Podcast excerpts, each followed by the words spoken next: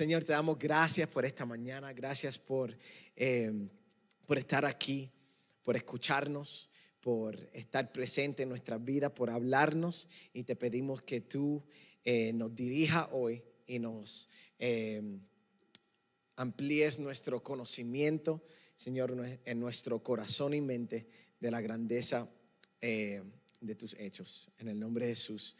Amén. Bueno, en esta mañana estamos hablando en el acto número 5, restitución. Eh, hoy es la semana 5 de un viaje de, vamos a decir, siete semanas eh, dentro de nuestra serie La verdadera historia del mundo entero. La semana pasada hablamos eh, específicamente sobre el acto número 4, que es redención, y hablamos sobre el reino la semana pasada. Y la conclusión de esta serie es que la Biblia nos da una mejor historia que la historia de nuestra cultura. Específicamente nos da una mejor historia que la del sueño americano.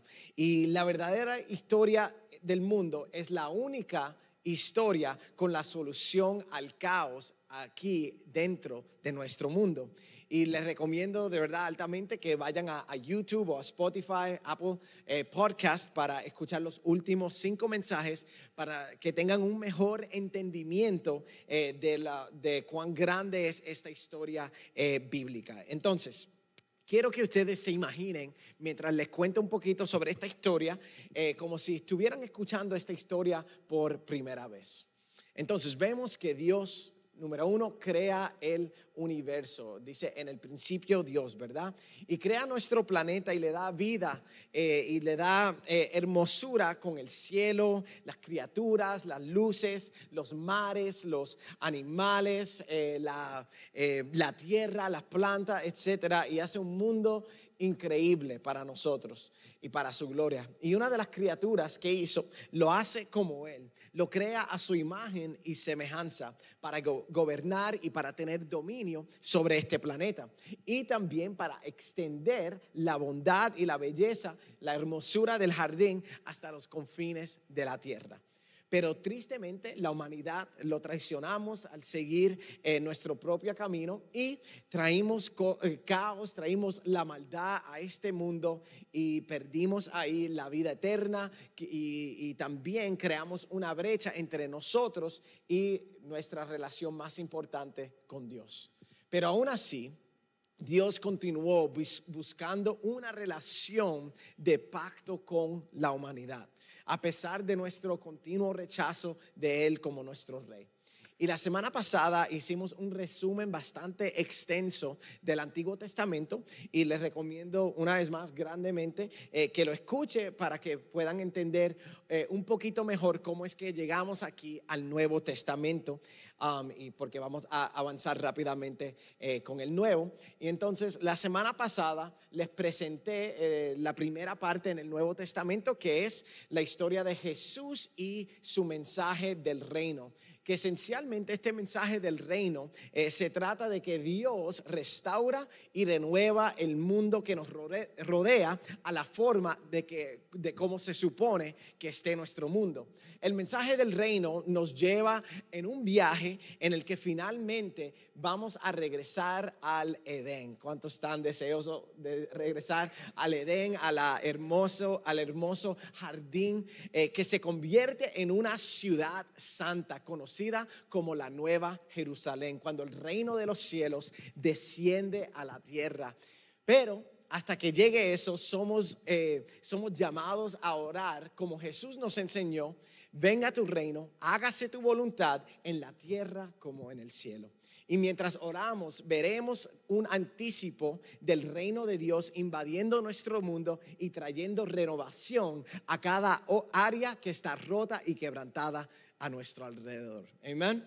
Y entonces, después que Jesús eh, presenta el reino en la plaza del pueblo, vemos que este mismo Jesús, por supuesto, eh, no solamente habla del reino, sino que demuestra la realidad de este reino. Y la realidad de este reino se trata de vivir una vida perfecta, sin pecado, justa, sanando a los enfermos, levantando a los muertos, haciendo eh, amistad con los pecadores, alimentando a los hambrientos, calmando a la tormenta, sirviendo humildemente, echando fuera demonios, dando vista a los ciegos y finalmente perdonando el pecado. Y eso es solamente el comienzo de el reino de, los cielos. Y en el camino, eh, Jesús entrena a los discípulos, tiene, llama unos discípulos que lo sigan y empieza a, a, entrenarlos para que ellos también hagan lo mismo, para que nosotros también hiciéramos, extendiéramos el reino de, los cielos aquí a la tierra. No es solamente el mandato de Jesús, sino que es nuestro mandato como seguidores de Jesús. Y si necesita una referencia bíblica para buscarla más tarde,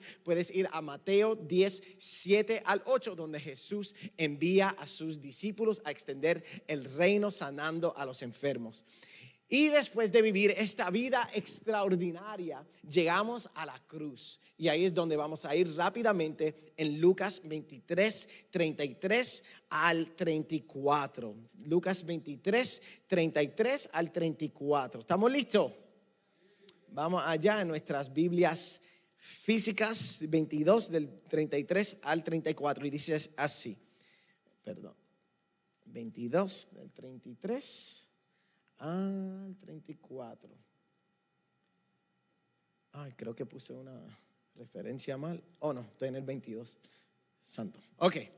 Y dice así, cuando llegaron al lugar llamado la calavera, crucificaron allí a Jesús y los malhechores y los malhechores, uno a la derecha y otro a la izquierda. Y Jesús decía, Padre, perdónalos porque no saben lo que hacen. Y los soldados echaron suertes repartiéndose entre sí sus vestidos. El lugar, el lugar llamado Calavera se llamaba así. Hay algunas personas que piensan porque era como un monte donde crucificaban a las personas y parecía como si tuviera una calavera.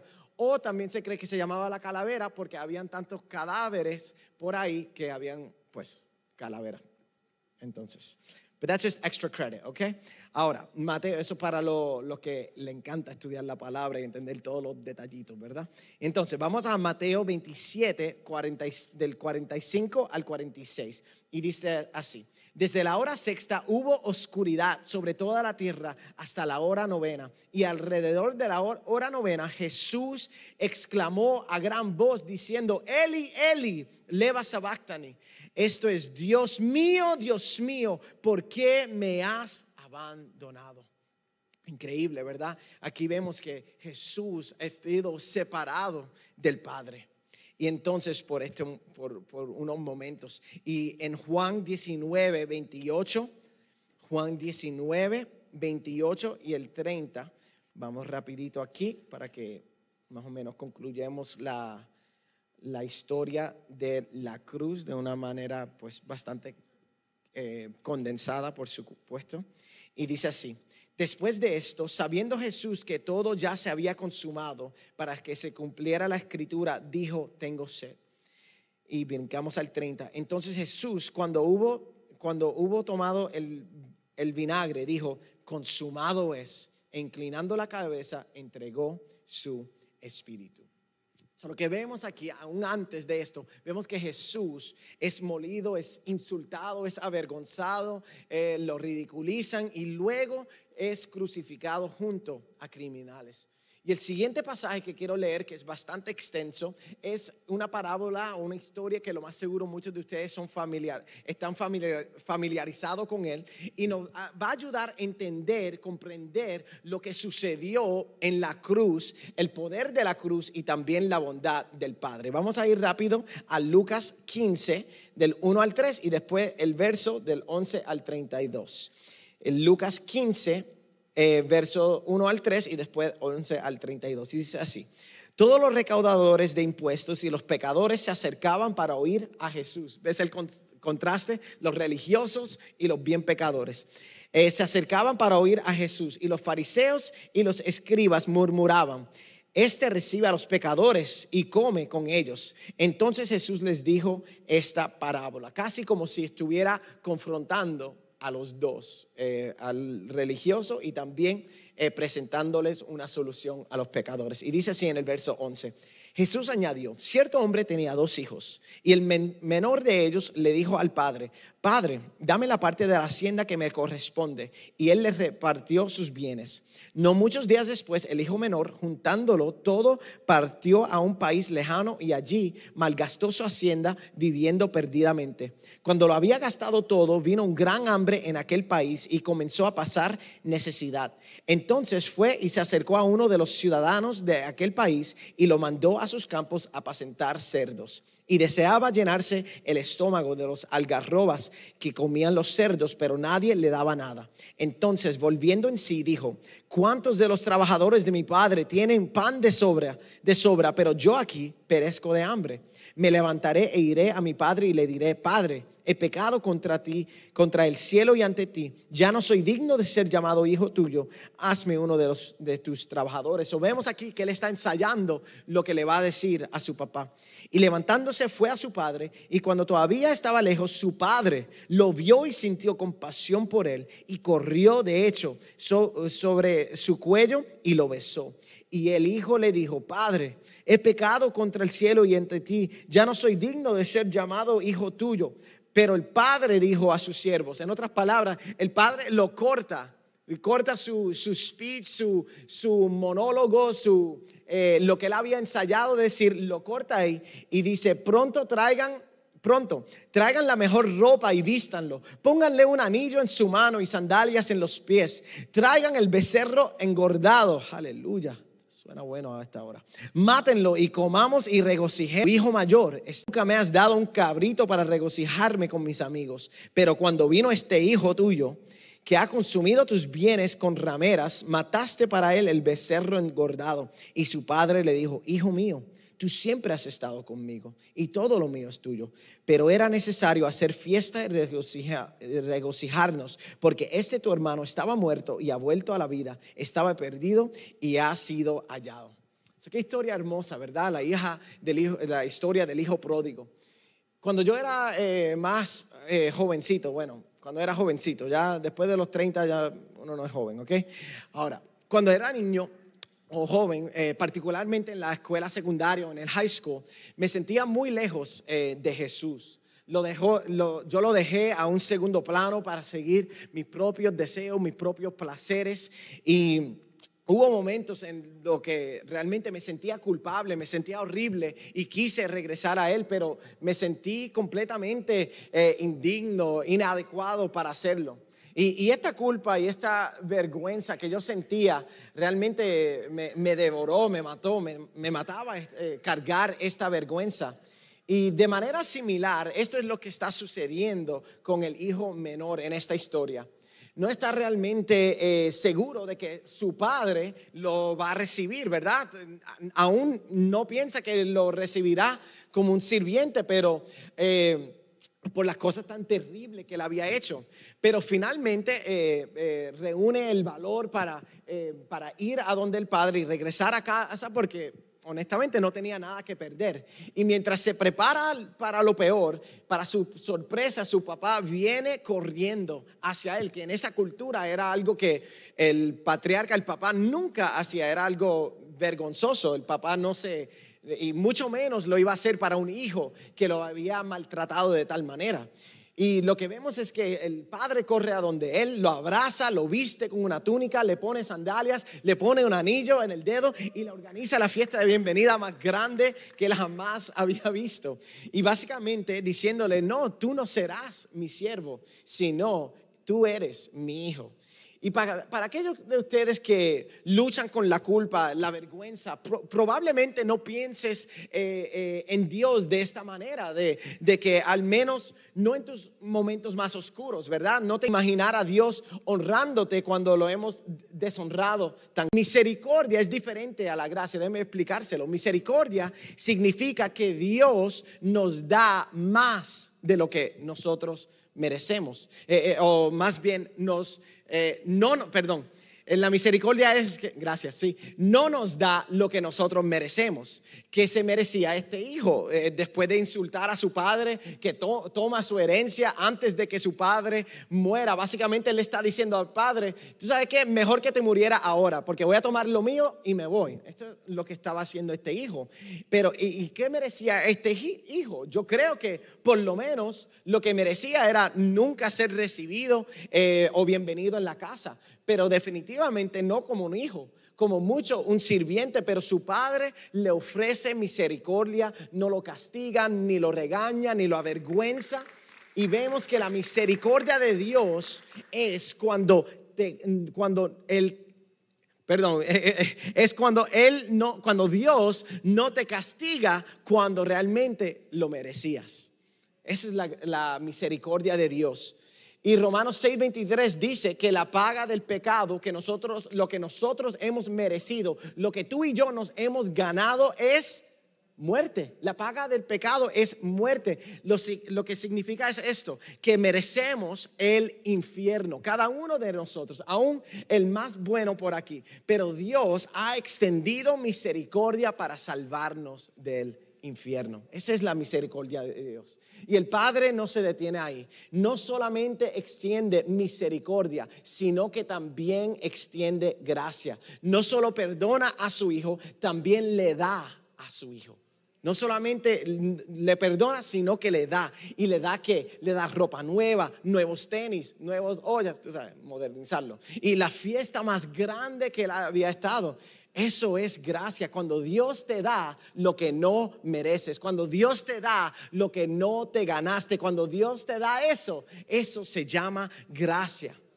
Y entonces, para nosotros la gracia, como cristianos, la gracia es el regalo de la vida eterna con Él y una relación con Él para siempre. Qué lindo, ¿verdad? Y, pero esto es tal vez para algunos de nosotros, eh, perdón, es difícil de entender, incluso difícil de aceptar. Y sé que lo fue para mí mientras yo eh, estaba creciendo. Yo, yo quería eh, ganarme la aceptación de Dios. Nunca entendí, no sé por qué, nunca supe que Dios me amaba en mi estado más horrible de pecado. Nunca pensé que Él me aceptaría. Yo siempre pensé que yo me tenía que limpiar y, cambiar muchas cosas y entonces presentarme a Dios. Ok, Señor, ya estoy limpiecito, acéptame, ámame. ¿Verdad? Porque soy digno. Pero no, no sabía que mientras más estaba en mi punto más bajo, Dios no solamente me amaba, sino que me quería cerca de Él. Él me quería cerca para acordarme, recordarme que Él tomó el castigo en mi lugar y tomó mi culpa, tomó mi vergüenza en la cruz una vez y por todas. Romanos 5, 8 dice así, pero Dios pero Dios demuestra su amor para con nosotros en que siendo pecadores, Cristo murió por nosotros. Cuando fuimos pecadores, Jesús murió por nosotros. Y, aunque sabía que Él había tomado el castigo en mi lugar, pensé que Él, eh, eh, él tenía que, yo pensé que yo tenía que encargarme de ahí en adelante. Eh, esto es lo que quiero decir. Yo pensé que ahora, después que Jesús me aceptaba así sucio, yo pensé que yo tenía que ahora vivir una vida perfecta y agradable y, básicamente nunca eh, pecar otra vez. Y yo pensé que yo iba a llegar a un punto donde ya, eh, ya Jesús no me quería perdonar más. Eso es lo que yo pensé, que iba a llegar a un punto como que ya su gracia se, se iba a acabar. Lo que yo no entendía es que su gracia no solamente estaba ahí para perdonarme, sino que su gracia estaba ahí para empoderarme, para vivir una vida agradable y, de placer a Él. La gracia no solamente te perdona, sino que te empodera no, eh, para vivir una vida santa, para vivir una vida justa delante de Él. Y, yo pensé que yo necesitaba, por mi propia cuenta, por mis propias agallas, por así decirlo, hacer buenas obras, hacer cosas buenas para mantener su gracia y salvación conmigo. Tú no tienes que hacer cosas para mantener tu gracia. Y yo sé que eso es un poquito difícil escuchar, tal vez teológicamente para algunos. Pero yo siempre, es que lo opuesto a eso es horrible, es vivir en una vida de temor continuo y constante. Eh, yo siempre tenía miedo al infierno. Yo no sé si ustedes se criaron en esa época donde te vas a quemar, ¿verdad? Te vas a quemar. Viene Jesús, viene Jesús y te queda. Yo siempre tenía miedo que, Jesús me iba a dejar gracias a unas películas bien chéveres que me demostraron por ahí. De verdad, y yo me levantaba ciertas mañanas, no veía a mi hermano, y yo dije, olvídate, me quedé. Y yo iba a donde mis papás. No, es más, a veces yo veía a mi hermano y dije, no sé, tal vez se portó mal. Y iba a donde el cuarto de mis papás a estar seguro que el rapto no había sucedido. ¿Ustedes se acuerdan cuando el Space Shuttle llegaba antes, eh, como que se, me, nos estremecía toda la casa completa? Y llegó Jesús, llegó Jesús y me quedé, me quedé aquí mismo. De verdad, y, yo vivía en este temor y por eso cuando yo finalmente entendí la gracia del Señor, ya no tenía que temer más, ya no tenía que vivir en, una, en un estado de condenación. Me tomó tanto tiempo entender Romanos 8.1 que ya no hay condenación para los que están en Cristo Jesús. Y básicamente yo pensé que después de recibir a Jesús, yo necesitaba ser digno de su perdón y vivir de una forma casi perfecta en mi futuro. Yo pensé que yo necesitaba demostrarle a Dios mi rectitud para que Él siguiera amándome y aceptando. What a terrible way to live. What pressure. It's terrible. I hope you're not living that way. And I hope that if you are, you can be free of that. Yo quiero que ustedes puedan salir de esa mentalidad. Porque es horrible. Es horrible y, te, y en vez de ayudarte, en vez de santificarte, en vez de ayudarte a vivir una vida más recta, no, te hace una vida, una persona más pecadora porque te frustras. Quieres tirar la toalla y en vez de eh, correr a Jesús en tus momentos más difíciles, corre al mismo pecado por la culpabilidad. Isn't that weird? At least that was me. And I think there's a lot of people that were like me. Yeah. Ya no sabía que él había, lo que yo no entendía es que Jesús ya había vivido una vida justa en mi lugar. Él vivió la vida que fue imposible para yo vivir en mi lugar, Él la vivió como yo. 2 de Corintios 5:21 dice, al que no conoció pecado, que es Jesús, lo hizo pecado por nosotros, para que fuéramos hechos justicia de Dios en Él. Somos justificados, somos hechos justicia de Dios por la vida perfecta que Él vivió en nuestro lugar. No es solamente que Él tomó la muerte que tú merecías, sino que Él vivió la vida perfecta como si fueras tú. That's awesome. Escuché, eh, eh, por favor, escúcheme. Nunca serás digno por tu propia cuenta. Por eso es que necesitas Jesús. Por eso necesitas la gracia de Él. Solo la gracia puede romper el pecado y la esclavitud al pecado. Nunca entendí que Jesús se había convertido en mi justicia my righteousness, me encanta como en inglés, cuando vivió la vida perfecta, sin pecado, en mi lugar, aquí en la tierra.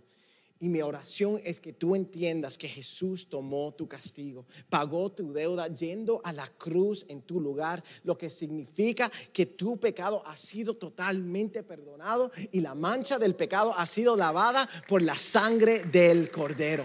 Qué lindo, ¿verdad? Ahora, quiero hablar en la segunda parte de este mensaje sobre el hermano mayor. El hermano mayor no se va de casa como su hermano menor. Hasta donde sabemos era un hijo justo y bueno, pero como veremos, también era un hijo bastante arrogante y él tenía rabia con su hermano, ¿verdad? Y, los hermanos mayores de hoy en día, por así, para usar ese lenguaje, son aquellos que sienten que, que, han vivido correctamente, que han sido buenos, que no han sido malos como yo, que no, que no le hacen daño a nadie. Tal vez en un momento de su vida vivieron una vida mala, pero básicamente son buenos. Y debido a esto, eh, a diferencia del hermano menor que, que pensaba que no merecía nada, los hermanos mayores muchas veces se creen que merecen todo o por lo menos algo. Algunos hermanos mayores incluso creen que Dios les debe algo. Dios no nos debe nada a nosotros. sino solamente lo que, eh, lo que ganamos, adquirimos a través de su Hijo. Eso es lo que les pasó a los fariseos. Ellos pensaban que por sus buenas obras estaban en una buena posición delante de, Dios. Ahora, so, déjame ponerlo de esta manera, ¿ok? Para que entonces se queden todos bien confundidos ahora. Si tú piensas que debes ir al cielo porque tú oras todas las mañanas, ayunas por 21 días en enero y en agosto, vas a la iglesia todos los domingos, lees la Biblia todos los años, das diezmos y ofrenda toda la semana, sirves en un ministerio, alimenta a los hambrientos y le cantas canciones a Jesús, no te vista que no vas. I know some of you are like, all right, you messed me up. I'm not really sure if this is the church I want to be a part of. You got to hear me. Pero Dios quiere nuestro corazón y si nuestro corazón no está ahí, podemos hacer todas las cosas bien, podemos seguir todas las reglas, pero eso se llama religión. Eso no se llama una, una relación con Dios. Estas obras son tremendas. Es más, no te vistas que no vas si no las tienes, algunas de ellas, ¿ok? Es como que, sacaste. No, tenemos que vivir. Muchas veces estas cosas son evidencia de, una, de un corazón agradecido, de una persona que ha sido salva, pero no es la razón por la cual eres salvo. Es evidencia de que has sido salvo y por eso sigues no las reglas para recibir aceptación de Dios, sino porque quieres agradarlo, porque Él ha sido tan bueno contigo que ha sido tan malo como yo. Entonces, escúchame, estas cosas no son la razón por la cual Dios te debe eh, dejar entrar al cielo. E, escúchenme, la gente buena no va al cielo, las gente perdonada son las que van al cielo. You need this message. Por favor, escuche. Muchos hermanos mayores creen que no necesitan el perdón, mientras que, que, otros creen que se lo han ganado. Y el hermano mayor lucha con orgullo, lucha con ser una persona independiente. Eh, eh, los, los, eh, los hijos mayores o el hermano mayor están bien. Yo estoy bien, yo estoy tranquilo, yo no necesito la iglesia. El hermano mayor no, no necesita estas cosas porque básicamente ellos son buenos. Y los hermanos mayores creen que Dios está complacido con ellos porque sus buenas obras han anulado sus malas obras. Pero no trabaja así. Escúchame, sin reconocer a Jesús hay una deuda de pecado que cada uno de nosotros necesita pagar. Y las obras buenas no anulan las malas obras. ¿Me están siguiendo? Eh, solo hay una forma que nuestras buenas obras agradan a Jesús y es si somos perdonados y aceptados y vivimos en una vida con Él. Pensar que no necesitas perdón porque eres básicamente bueno es una posición bastante farasaica. Sí, así se dice esa palabra. Todos necesitamos perdón. El mismo Jesús dijo, nadie es bueno, ni yo otro mensaje para otro día. Romanos 3:23 dice, por cuanto todos pecaron y están destituidos de la gloria de Dios. Romanos 6:23 que nos recuerda que la paga del pecado es muerte. Todos hemos pecado, todos merecemos muerte y eso significa que nadie está exento de la pena de muerte. Todos tenemos una deuda que necesitamos pagar o ser pagada. Déjame darle un ejemplo. Eh, si, si tú me robas algo, al menos me necesitas devolverte, devolvérmelo o me tienes que pagar por eso. No puedo simplemente dejar ir la deuda. No, la deuda se mantiene a menos que tú pagues, que tú regreses lo que te has robado. La deuda no simplemente, las deudas no simplemente se pueden cancelar. Alguien tiene que pagar. Y aquellos que tienen este school loans saben bastante de eso, ¿verdad? Y tengo otro ejemplo para esto. Yo eh, cuando novios, eh, todavía lo hago como esposo, eh, pero no soy tan, no, soy, no, no, actúo de esta forma más, ¿verdad? Pero de novios hice algo bastante grande y ofendí a mi esposa, ¿verdad? Y para arreglarlo, yo fui, guié a donde su casa, que vivía bastante lejos, y le llevé helado y flores pensando que iba a arreglar todo lo mal que hice. Eh, incorrecto. Ella se sentó mirándome, comiéndose el mantecado. Mentira. Pero eso no me liberó de la deuda. No fui perdonado hasta que yo me arrepentí y le enseñé que realmente sentía lo que había hecho y ya no lo iba a hacer más. Eh, ¿Sabes lo que Dios eh, eh, dice acerca de nuestras buenas obras en la Biblia? Ahora sí, esto va a ser bastante fuerte. Dice en Isaías 64, 7, dice que nuestras buenas obras son como trapos de inmundicia. Y si usted dice, yo no sé qué es eso, básicamente esto es un tampón de lo que se ponen las mujeres cuando tienen menstruación. Las buenas obras de nosotros son un ta- tampón sangriento y sucio delante de Dios si no tenemos a Jesús. That'll give you some perspective, right? Some of like, wow, you know, I, I thought we were going to talk about menstrual tampons at church today. Yep. Pero esto es lo que quiere decir, las buenas obras delante de los ojos de Dios son tampones llenos de sangre. Dios ve tus obras buenas como una forma sucia de tratar de cubrir tus malas acciones. Él ve tus buenas obras como un rechazo de su sangre y él ve de la sangre que ya fue derramada por ti en la cruz. Dios ve nuestras buenas obras como un intento de restituir a la víctima. Ustedes saben qué, qué es la resti- restitución a la víctima. Es cuando alguien comete un crimen contra una persona y entonces, eh, si son encontrados culpables, ¿verdad? Tienen que ahora restituir, tienen que pagar un dinero por el daño que hicieron. Pero ustedes saben algo, que el dinero no puede cubrir el daño emocional y físico que muchas veces se le hace a las personas. Y así son nuestras buenas obras delante de Dios. Es como que si trata- estamos tratando de cubrir un daño que le hicimos a Dios y no se puede restituir con buenas obras. ¿Me están siguiendo? Tenemos que dejar de tratar a Dios de esta ma- manera, pensando que con nuestras buenas obras es la moneda para pagar nuestra deuda. Eso sería como un padre que intenta a compensar a su hijo con dinero cuando no estuvo presente con él el tiempo que debería haber estado. No trabaja así. No puedes pagarle lo que le fallaste a tus hijos con dinero.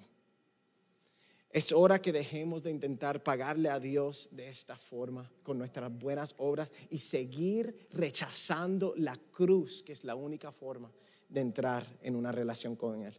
Dios ha sufrido demasiado para que le pagamos y le rechazamos, rechacemos de esa manera. Jesús pagó el precio. Una vez más, cuando la humanidad pecó contra Dios, creamos una deuda que no podríamos pagar aunque quisiéramos. Yo personalmente puse delante de Dios muchas cosas. Le rompí el corazón varias veces, le mentí a su cara, eh, codiciaba a las mujeres, traté de robarle su gloria, lo maldije innumerables veces y aún así Jesús murió por mí. Mis pecados lo asesinaron a Jesús en la cruz y los tuyos también. Pero Jesús pagó mi deuda de todos modos-. Eso es la gracia y la misericordia de Él. Él pagó mis pecados.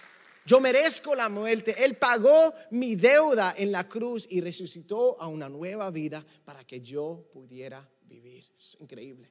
Jesús vino y murió por el hermano mayor y el hermano menor. Pero en la historia, el hermano mayor no se arrepiente, sino que sigue ahí. Para que el hermano mayor sea perdonado, se tiene que convertir con un corazón arrepentido del Padre y convertirse como imitar al hermano menor. Es de la única forma que puede recibir perdón. Señor, te damos gracias por estos momentos juntos, donde hoy podemos recibir tu amor, tu salvación y tu perdón. Señor, hoy nos humillamos delante de ti, pidiéndote perdón, arrepintiéndonos, Señor. Y hoy queremos recibir la seguridad de que somos salvos. Yo quiero que tú en comunión saques tu tarjeta de, de conexión, tu tarjeta de eh, comunicación. Si necesitas una, un ujier te la puede dar. Y si hoy tú necesitas entregar tu vida a Jesús, yo quiero que lo hagas de la manera ahí mismo en esa tarjetita. Ahí donde tú dices, Señor, hoy te acepto a ti, hoy me reconcilio contigo, no te quiero rechazar más y vas a depositar esa, esa tarjeta en la salida. Amén. Damos gracias, Jesús, por tu amor.